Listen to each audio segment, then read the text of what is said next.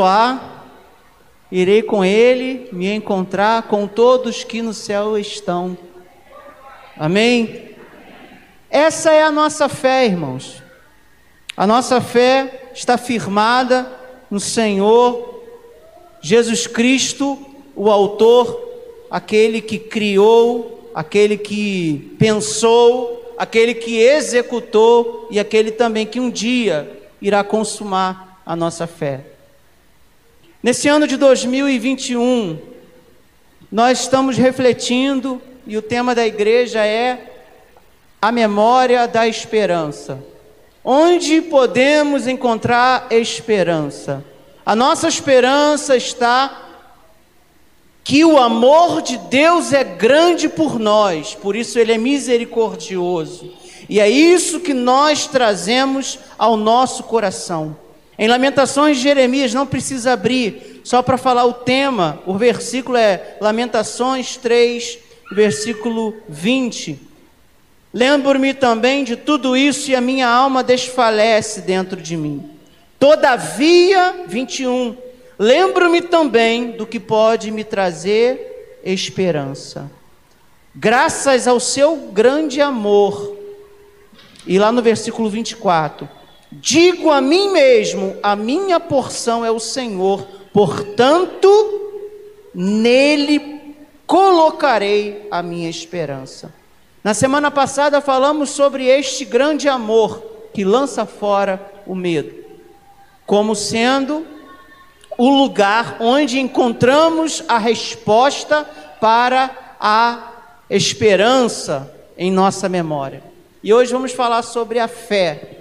Que fé é essa que nos leva a dizer a nós mesmos, dentro do nosso coração: a minha porção é o Senhor, portanto nele esperarei. E o versículo que vamos usar de referência se encontra em Tiago, capítulo 2.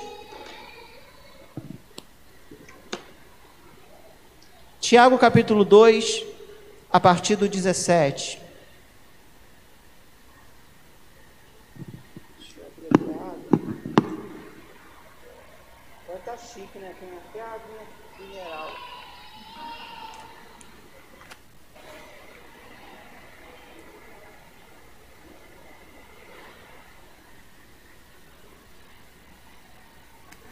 na minha boca e agora que eu faço? Tô com gelo na boca. Esperar derreter, né? Engoli. Essa esperança, ela aponta para a fé.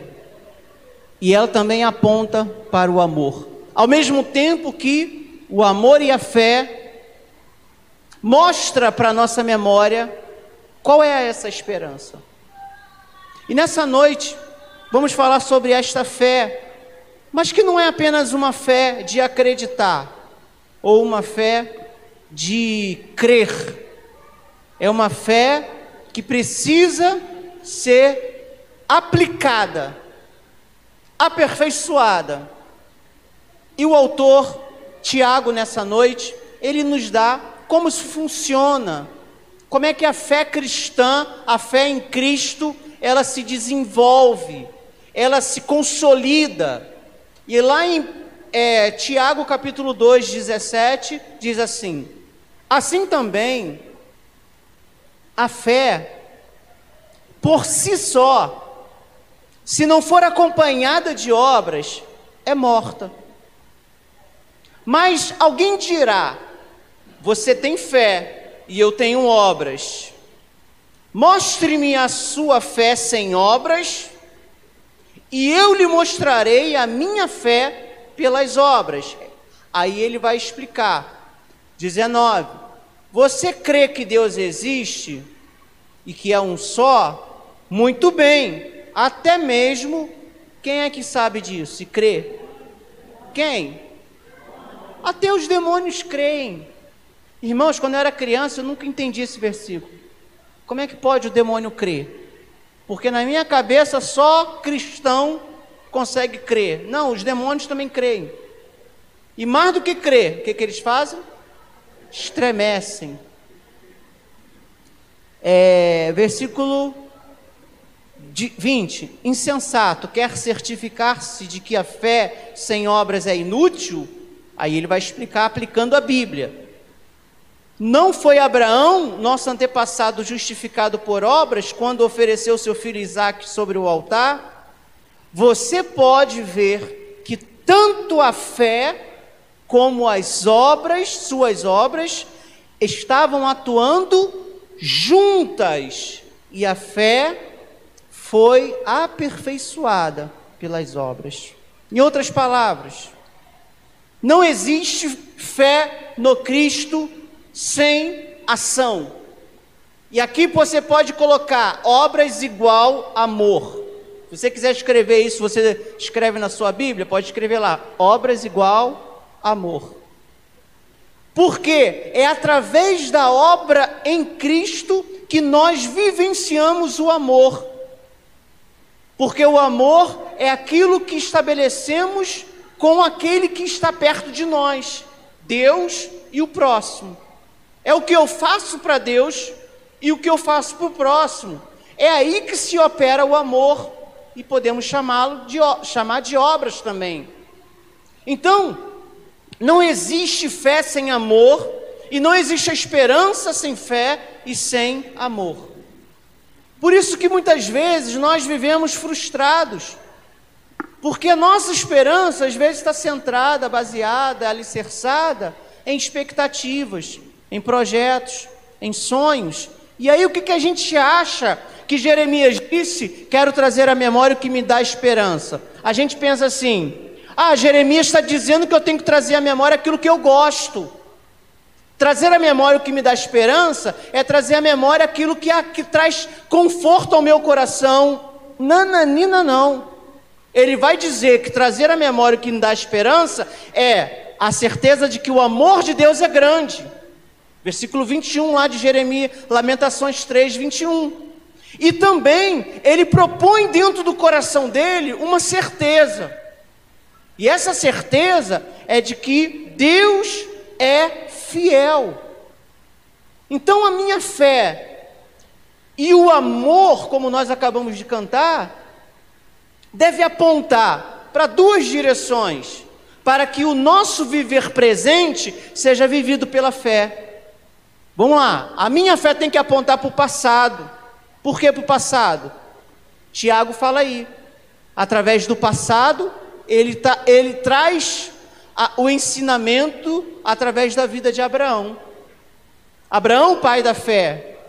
E aí alguns vão fazer que vão dizer que existe uma contradição entre Tiago e Paulo, porque Tiago fala que a salvação vem pela fé e não pelas obras. Mas aqui o que o Tiago está falando não é algo que contraria a, a perspectiva de Paulo. Na verdade, o que Tiago está fazendo é olhar a fé de uma outra perspectiva. Ele está olhando a fé a partir das obras, e Paulo está olhando a fé a partir do crer. E aí depois Paulo também vai desenvolver uma outra ação para a fé, mas ele está partindo da crença para a demonstração da fé. E o apóstolo Tiago está partindo da atitude para verificar ou para evidenciar ou para se para experimentar a fé. Então são perspectivas. Paulo está olhando de cá, do crer, e Tiago está olhando daqui, do agir. E Tiago, na minha opinião, é mais prático ou pragmático, ou trabalhando e operando na, na, na esfera, na dimensão da atitude, e Paulo está trabalhando e operando, quando ele fala de justificação pela fé, no âmbito da doutrina, da ideia, do conceito. E o que, que nós podemos aprender então em relação a isso? Primeiro, vamos falar de crença cristã fé cristã, fazer essa diferença. A fé cristã é diferente da fé em Cristo. Vou tentar mostrar para vocês um pouquinho a ideia da diferença entre fé cristã e fé em Cristo. A fé cristã não leva necessariamente ao Cristo. Tem muita gente que é cristão ou cristã e não tem fé no Cristo.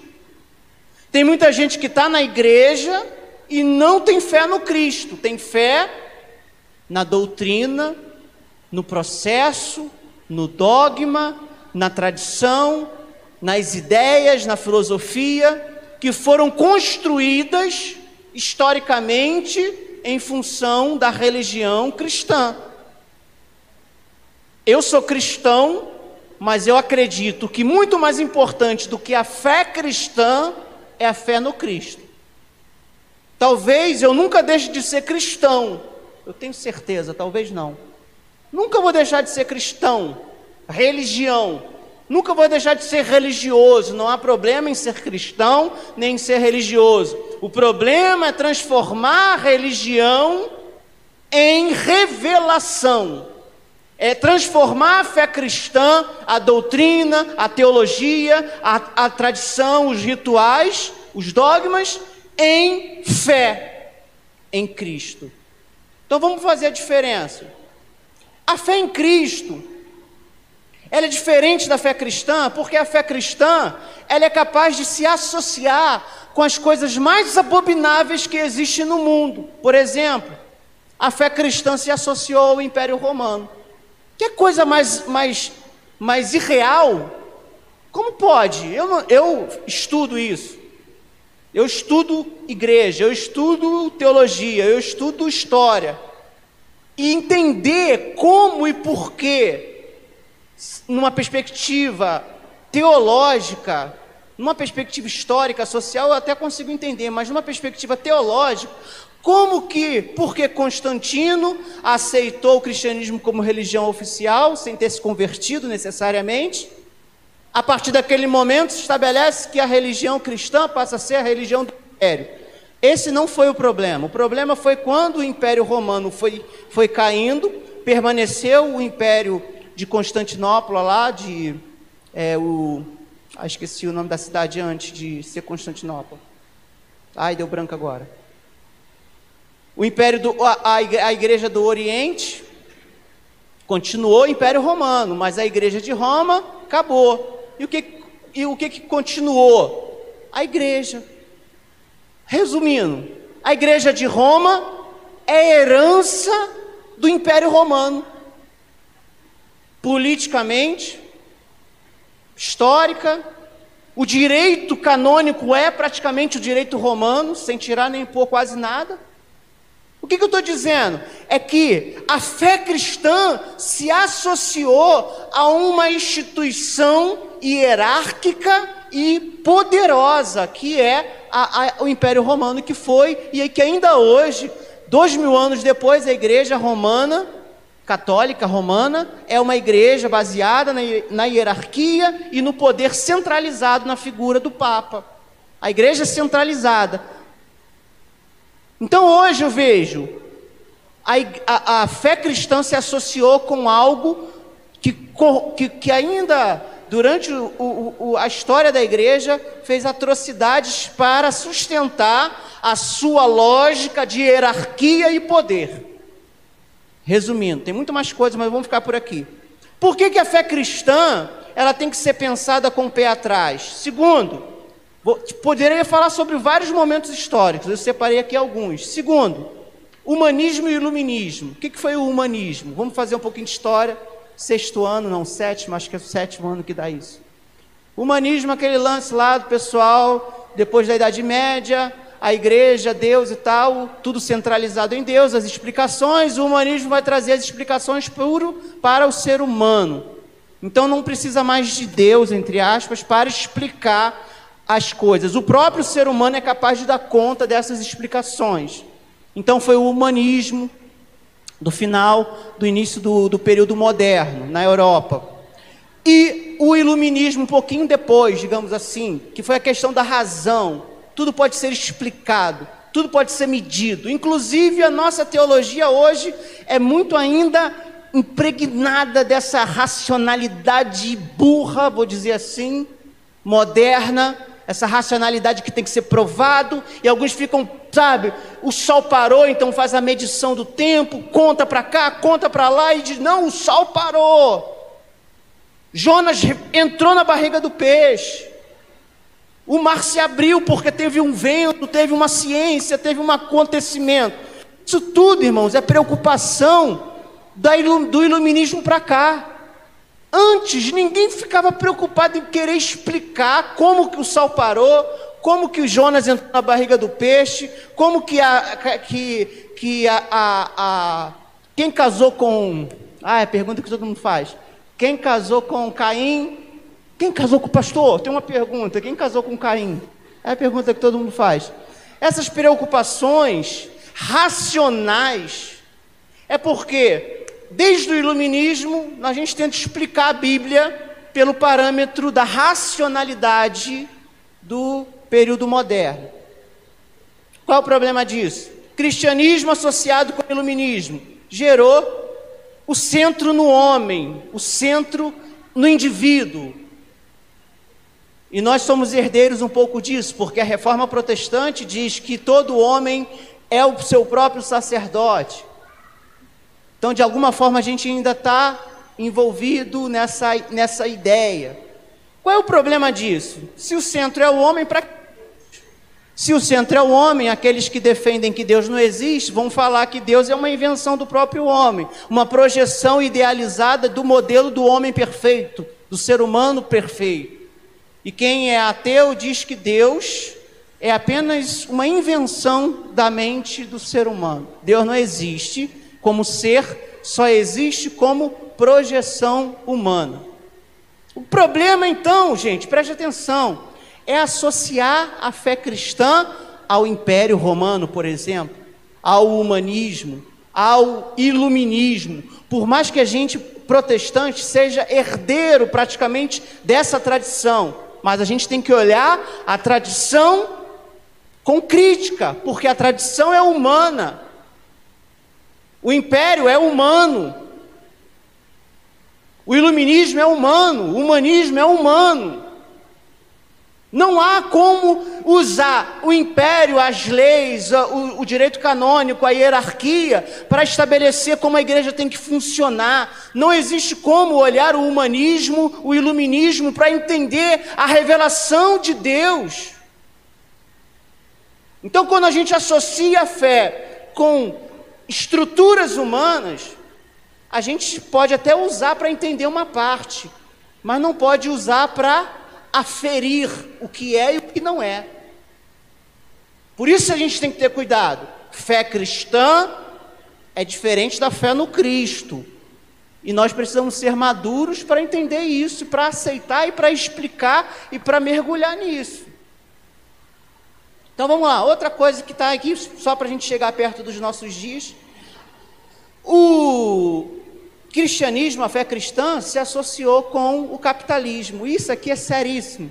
Max Weber é um sociólogo, um dos pais de sociologia moderna, ele vai estabelecer uma relação muito interessante entre o protestantismo, principalmente calvinismo. O que é o calvinismo? A pessoa nasce predestinada a uma determinada condição. Há muito furo teológico na explicação de Max Weber, porque ele não era teólogo, ele era sociólogo. Mas qual é que, que ele diz? Que o predestinado, é essa ideia de que o cristão é predestinado a vencer, essa ideia faz com que o cristão transforme a sua ação no mundo de tal forma que ele vai se preocupar mais com o trabalho, com o lucro, com as conquistas do que o católico, por exemplo. Isso aí é meio que furado. Isso não se demonstra em algumas situações. Em algumas situações se demonstram, em outras não. Mas como pensamento, é, esse sociólogo, Max Weber, ele vai fazer essa associação. Mas o que eu quero chamar a atenção aqui é o seguinte: o que, o, o, que o capitalismo faz com a fé cristã? Transforma o evangelho em uma ideia que precisa ser consumida. E é o que a gente vive hoje. As pessoas acham que igreja é consumo.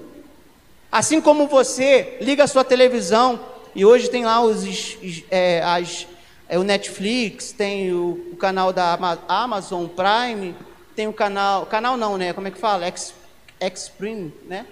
Stream, né? Tem várias coisas que você consome cultura, né? Entre aspas, cultura. Consome informação, consome é, coisas que você gosta, séries, documentários e tudo isso. E aí a gente entrou nessa, irmão. A igreja hoje ela é um lugar de consumo.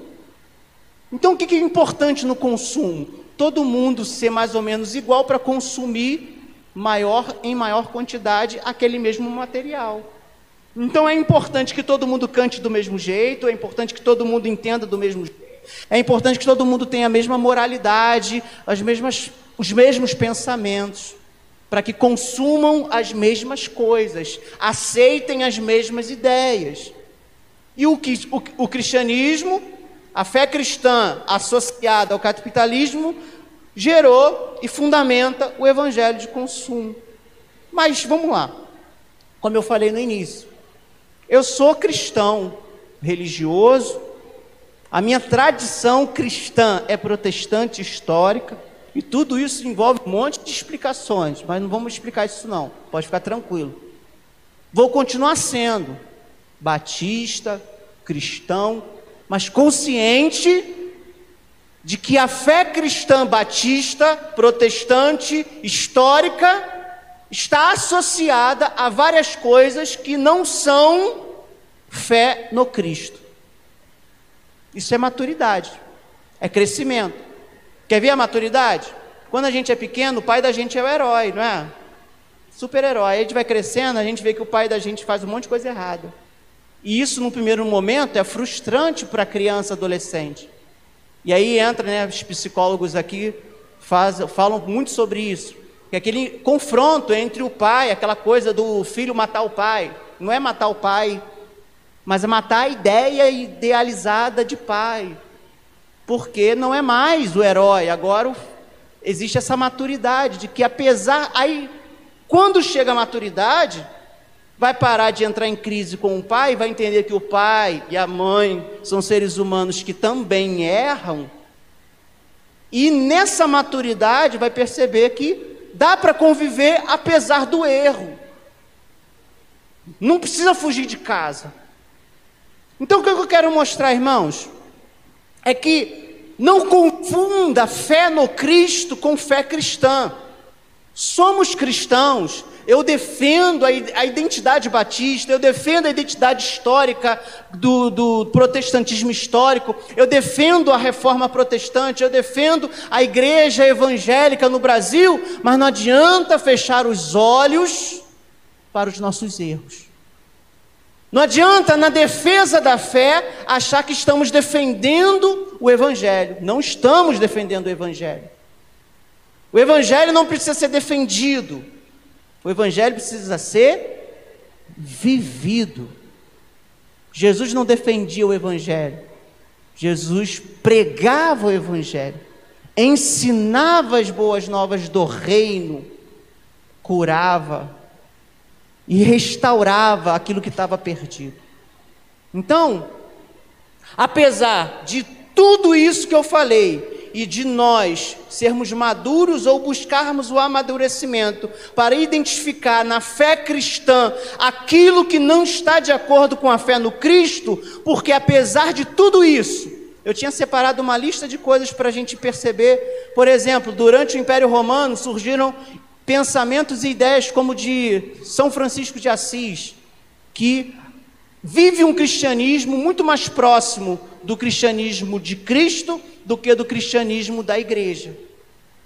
Por exemplo, durante a, o período moderno, é, homens como o, é, John Wesley, William Kerr e outros viviam muito mais um evangelho próximo do Cristo do que do evangelho dentro do seu contexto.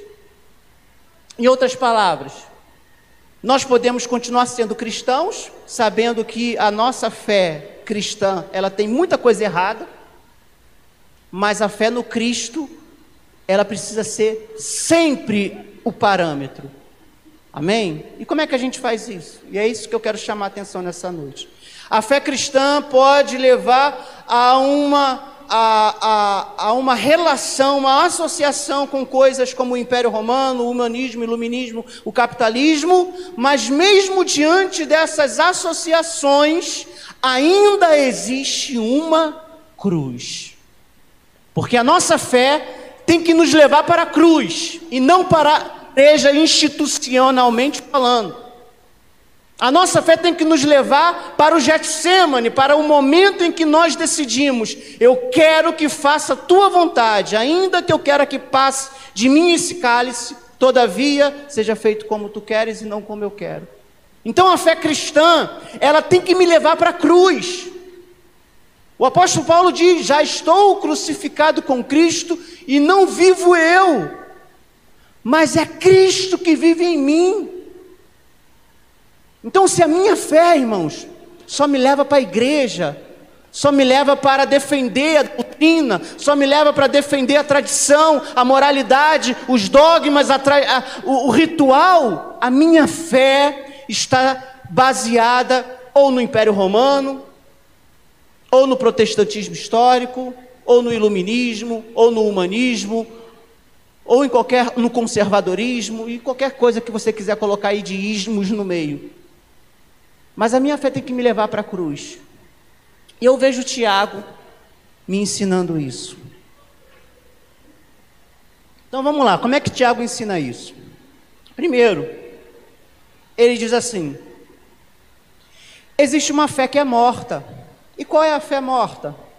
A fé que não tem obras. Existe uma fé que só existe na palavra. E será que não é isso que a gente está vendo hoje? Gente, eu não durmo direito. Assim, modo de falar, né? Se eu falar isso, André, você está mentindo, você bate. Mas eu acordo 5 horas da manhã todo dia, praticamente. É 5, 5 e 20, 4 e meia, eu acordo. Só que eu ficava chateado, mas agora eu já sei, tá bom, tá bom, já estou indo. Eu vou lá, Vou orar, vou ler a Bíblia, fico orando. Antigamente ficava mais chateado. Pô, cinco horas, gente, meu Deus, quatro e meia. Agora eu levanto, dormir, de, não durmo direito nesse sentido. Que todo dia eu acordo. Todo dia. E não é esse negócio, sabe, de angústia, de estresse. Não, é acordo. E vou orar. E pelo que eu tenho orado, irmão, já tem muito tempo, tem uns quatro anos, cinco anos. Tenho orado muito sobre isso sobre, poxa, caramba, na minha rua tem cinco igrejas, cinco igrejas na minha rua. Cinco. Aqui tem, na posse, só aqui tem quatro igrejas batistas aqui na posse, aqui pertinho da gente. Quatro, batista. Abriu outra igreja aqui do lado, na rua do Léo ali, do, da, do Salgadinho. Tem uma igreja ali, passei ali de bicicleta outro dia, subi na rua. Não tem uma igreja ali? Adventista? É, nem sabia. Mas tá lá, tem uma igreja lá, é diferente um pouquinho, mas abriu outra igreja ali. Eu fico pensando, como é que tem tanta igreja? E o Brasil é tão injusto. E tem muito problema de ordem moral, de ordem estrutural. Por que, que existe ainda tanta diferença? Sabe por quê, irmãos? Porque será que estamos pregando a cruz? Ou estamos pregando explicações religiosas para a cruz? Para a cruz caber dentro daquilo que eu quero. Para a cruz caber dentro dos meus sonhos, das minhas expectativas. Existe uma fé morta. E o apóstolo Tiago diz que a fé sem obras é morta. Então, a fé precisa se fundamentar em algo. Como essa fé que tem sido pregada não tem alma, é morta, eles buscam encher essa fé de formalidade, religiosidade, hipocrisia, moralidade e estética, beleza, coisas sensoriais, sabe? As pessoas querem sentir aí joga uma luz que pisca, as pessoas querem ser impactadas. Aí convida um grupo que canta bem bonito, convida um grupo que faz uma coreografia maravilhosa, mas uma vida vazia. Porque as pessoas querem ver. As pessoas querem ver alguém sendo curado, ainda que seja mentira. Não sei se vocês já viram, tem vários vídeos na internet. O cara foi curado da bebida, foi curado de não sei o que lá, foi endemoniado, e depois lá ele dá entrevista falando que aquilo ali é pago, é, é montado. Mas é feito para o público. Nós somos público, não somos mais cristãos. Somos público. Somos consumidores. Que fé é essa? É a fé que é morta. E porque é morta, precisa de alguma coisa para preencher a alma que não existe. Em primeiro lugar, então, existe uma fé morta. Por isso, essa fé morta precisa ser preenchida de, de várias coisas. Segundo lugar, a fé, ela atua junto com as obras. O evangelho não é apenas uma ideologia, pois ele é o próprio viver cotidiano. E é isso que Tiago está estabelecendo.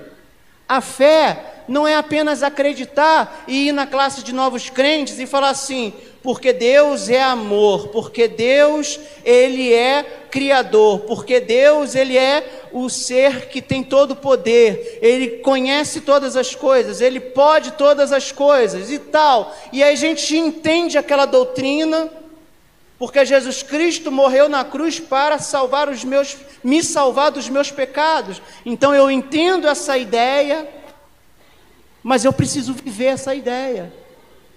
Qual é a diferença?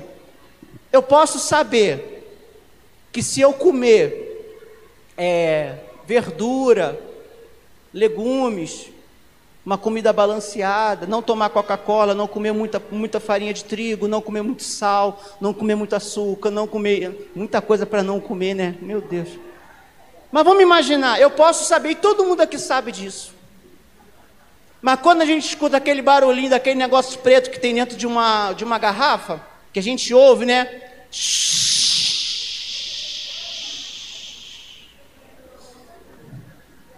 Essa semana eu tomei Coca-Cola.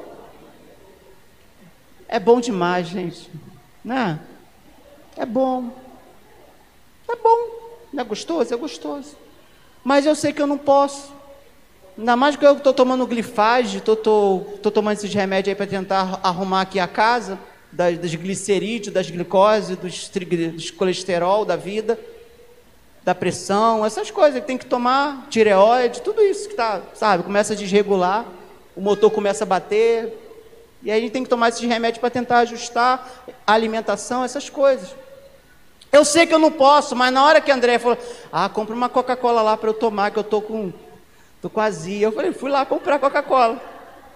Aí eu fui na barraquinha lá, perto de casa, eu fui comprar aquela pequenininha. Só que não tinha da pequenininha. Só tinha da grande, de 2 litros. Eu comprei. Depois de milhares de anos, eu tomei a Coca-Cola. Foi muito bom, gente. Uma Coca-Cola me fez mal? Não. Mas o problema é que hoje eu senti vontade de tomar de novo. Eu sei que não é bom, eu sei. Então não adianta saber que Jesus salva, não adianta saber que Deus existe. É preciso tomar uma decisão e viver essa realidade. Essa é a diferença, irmãos. É isso que Tiago está ensinando. Não adianta dizer que tem fé, porque sem a obra a fé é morta. Mas não é a obra sozinha e nem a fé de crer sozinho. É a fé junto com as obras, porque a fé e as obras atuam juntas. E mais do que atuar juntas, aí eu já vou para o terceiro ponto. A fé, se você for comigo lá em Tiago é, é, 2, 22, a fé pode ver, desculpe, você pode ver que tanto a fé como as obras estavam atuando juntas, no caso de Abraão. E aí ele explica: e a fé foi aperfeiçoada pelas obras. A fé foi aperfeiçoada pelas obras. Então não adianta, irmãos, preste atenção. Não adianta você vir para a igreja todo dia, subir o monte, ler a Bíblia todo dia. Não adianta você orar todo dia. Seria maravilhoso você orar, ler a Bíblia e ir na igreja. É bom demais. Mas isso só não adianta. É preciso que tudo isso que você aprende, ouve, seja aperfeiçoado pelas atitudes, pelas obras. E como é que funciona isso? Quando a gente olha assim o mundo ao nosso redor, você sente que está faltando alguma coisa? Eu tenho essa sensação todo dia. Eu olho para as coisas assim, na minha vida mesmo, eu falo assim, pô, está faltando alguma coisa. Sabe, aquela sensação? Às vezes a gente olha, sai pela rua, a gente vê aquela pessoa na rua, a gente fica assim, poxa, por que, que tem gente morando na rua? Sabe, a gente olha o trem lotado, o ônibus lotado, pô, tanta gente sofrendo para ir trabalhar, para ganhar uma mini, um, um, um dinheiro ali, sabe? Que às vezes só dá mesmo para aquela conta para pagar, e aí paga esse mês, aí não paga o outro, e vai para o outro mês, e vai vivendo assim. E aí não tem uma escola de qualidade, com tanto dinheiro sendo jogado fora. Tanto dinheiro que tem, tem na educação, e as escolas, você vai na escola, está faltando tudo na escola. Aí eu fico assim, cara, tá, tem muita coisa faltando. E sabe que isso me incomoda? Por que, que me incomoda? Porque o, o Brasil tem muita gente cristã, mas que ainda está vivendo o cristianismo da fé cristã e não a fé no Cristo, que faz com que a atitude aperfeiçoa a crença. É a atitude. Então a igreja, ela pode sim conhecer muito de Bíblia, conhecer muito de oração, de subir monte, de poder, de, de poder de oração, poder disso, poder daquilo. Mas se não tiver atitude, não adianta, porque é a atitude que aperfeiçoa aquilo que a gente crê. Isso, de certa forma, é um incômodo que eu tenho, porque é, a gente é meio que muito do, do discurso e pouco da ação. Mas a gente precisa meio que mudar isso. A gente precisa meio que, sabe, no mínimo equilibrar e inserir nas nossas crenças atitudes que correspondam àquilo que nós cremos. Viver de maneira digna da nossa vocação, que Paulo fala em Efésios capítulo 4. E por último, a memória da esperança, que é a fé. Nós falamos que a fé, ela não pode ser morta. A fé precisa atuar junto com as obras, porque a fé, ela é aperfeiçoada pelas obras. E para encerrar, não adianta crer, porque os demônios também creem e tremem. Pastor, eu creio que Jesus é o meu Salvador. Que bom, agora vive isso que você crê. Ah, mas eu não sei, então vem para cá, porque esse aqui é o lugar de aprender a viver esta certeza e essa fé. A igreja. Para que, que serve a igreja? A igreja não é para levantar a mão, cantar, louvar só. A igreja é para a gente aprender a viver essa fé. E como é que a gente tem feito isso?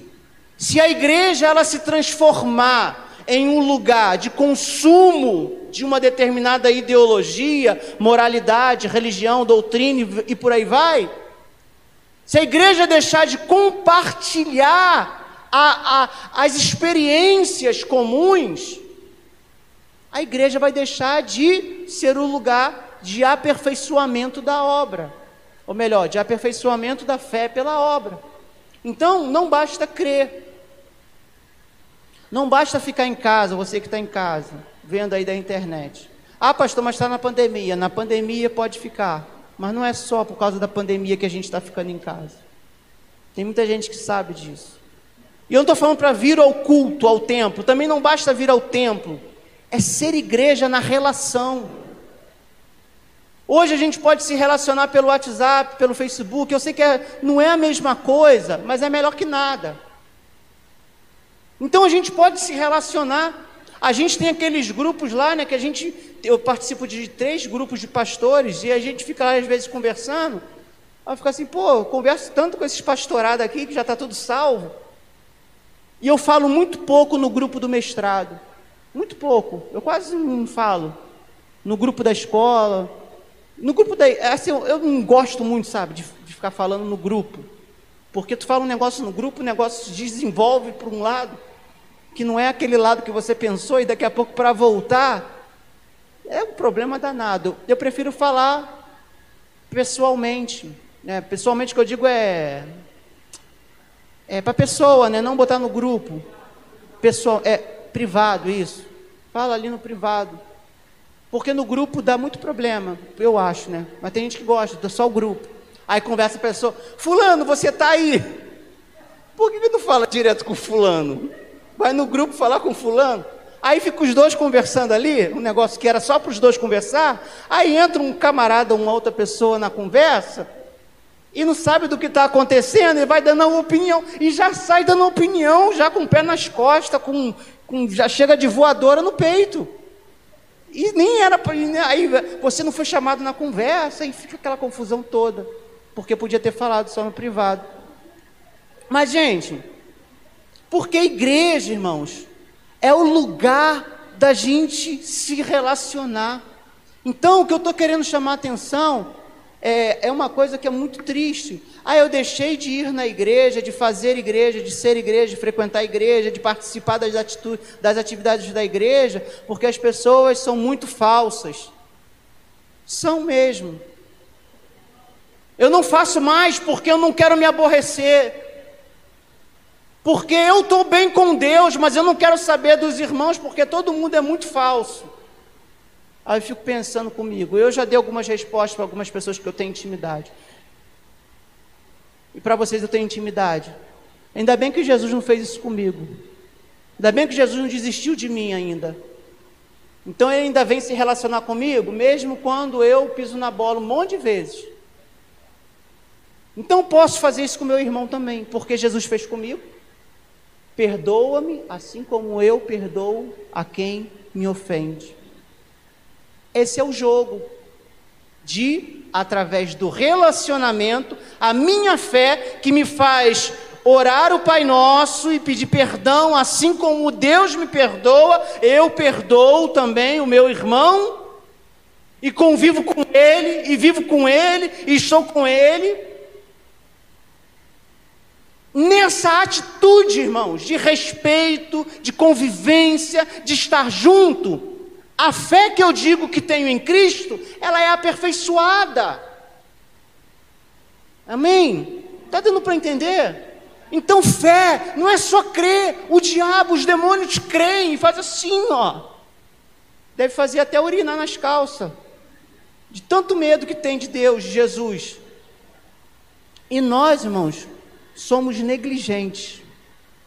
E nós estabelecemos uma relação de defender a fé, porque alguém zoou Jesus no carnaval, fez o diabo fiar o tridente lá em Jesus e Jesus ser arrastado, e culpar tudo que está acontecendo é porque teve lá no carnaval uma encenação de Jesus sendo atacado pelo diabo. Por causa disso é que veio a pandemia e acabou com o carnaval esse ano.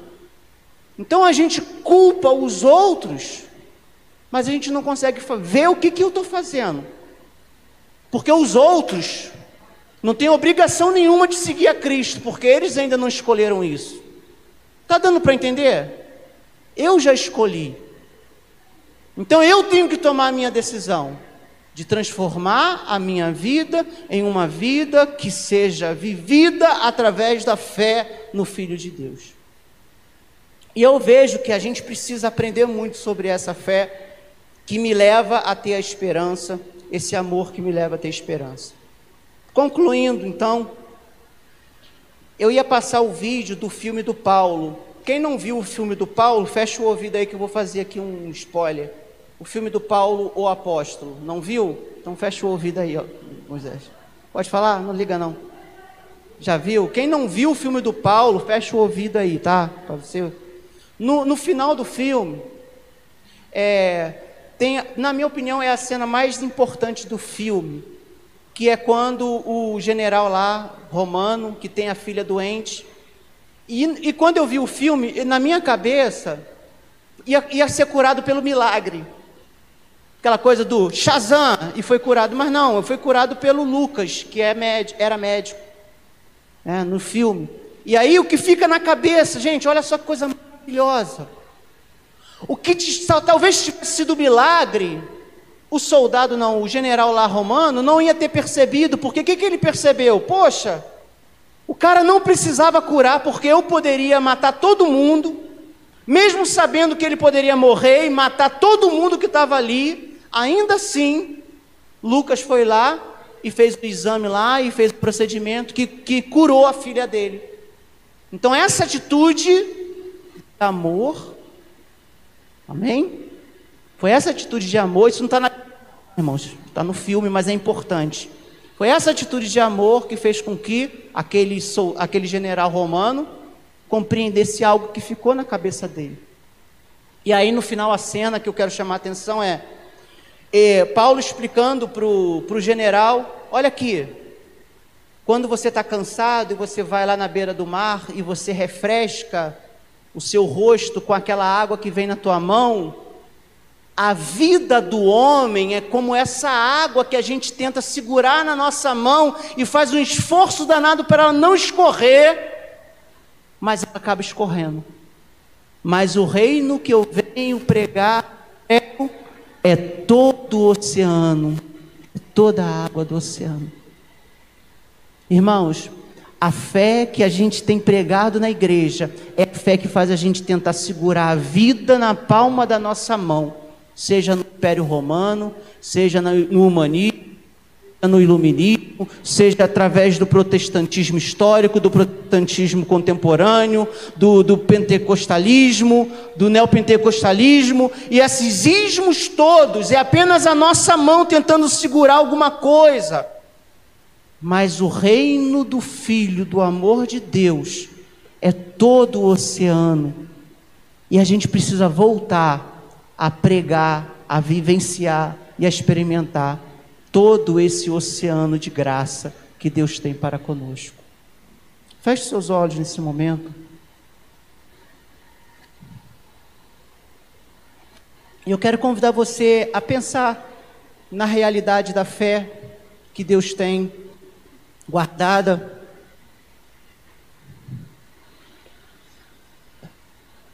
A tua fé tem te levado para a cruz.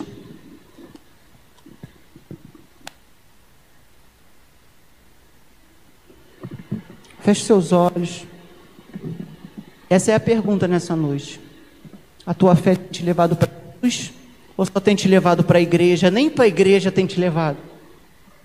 Eu quero convidar você que a fé possa te levar para esse lugar, onde esse oceano inteiro de é o que Deus tem para nós. E não aquilo que a gente tenta segurar na nossa, mas tudo isso ao seu redor.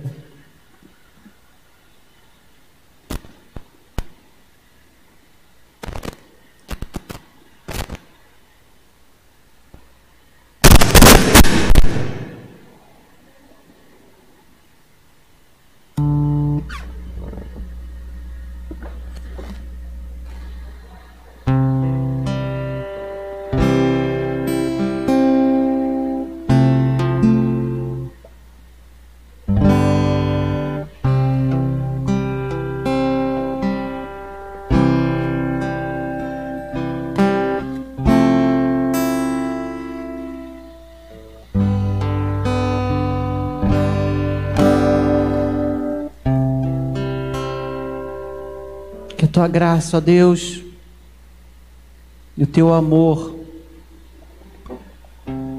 essa fé que firma as nossas vidas em Ti, possa vir ao nosso encontro nessa noite, Pai.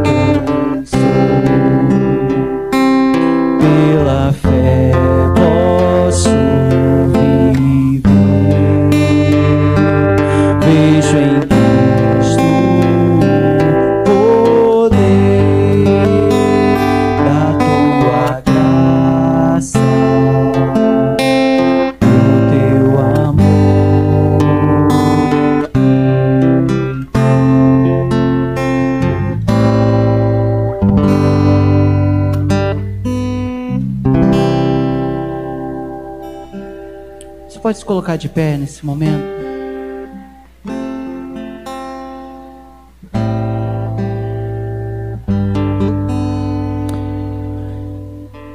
O maior desafio do cristão é entender que não existe outro lugar que nós possamos ser transformados que não seja a cruz de Cristo. Ser crucificado com Cristo. A fé que traz esperança não é a fé que um dia eu serei curado, não é a fé que um dia eu vou conseguir aquele emprego que eu tanto desejo. E nem mesmo é a fé de que um dia eu estarei no céu, mas é a certeza de que Deus, através do seu Filho Jesus, me transforma para ser aquilo que eu nasci para ser, sem um medo, porque o amor lançou fora, e com a convicção, porque aquilo que Jesus fez na cruz é o que me faz crer nesse amor e a viver esse amor. É por isso, quem somos nós diante desse imenso oceano de vida que Deus tem para nós? Para que ficar tentando guardar esse punhadinho de vida quando Deus tem para nós um reino que é eterno? O convite que eu quero fazer para você nessa noite é mergulhar nessas águas profundas, nesse oceano de graça, que faz com que a gente possa transcender até mesmo a morte, até mesmo o sofrimento, até mesmo a dor, e continuar tendo esperança, porque é esta memória do que Deus fez que enche o nosso coração de esperança. Essa memória da promessa que Deus tem que enche o nosso coração de esperança. A fé é aquilo que me leva para a cruz e não aquilo que me leva a viver uma religião. Por isso, nessa noite, você que se colocou aí diante de Deus, você que veio a esse lugar, é muito fácil o pastor chegar aqui na frente e falar assim: quem quer uma bênção, quem quer uma cura, quem quer parar de sofrer, quem quer parar de viver coisas difíceis e ruins na sua vida, todo mundo quer. E de vez em quando Deus opera essas coisas, graças ao seu grande amor e à sua grande misericórdia. Mas não é isso, irmãos, que faz a diferença.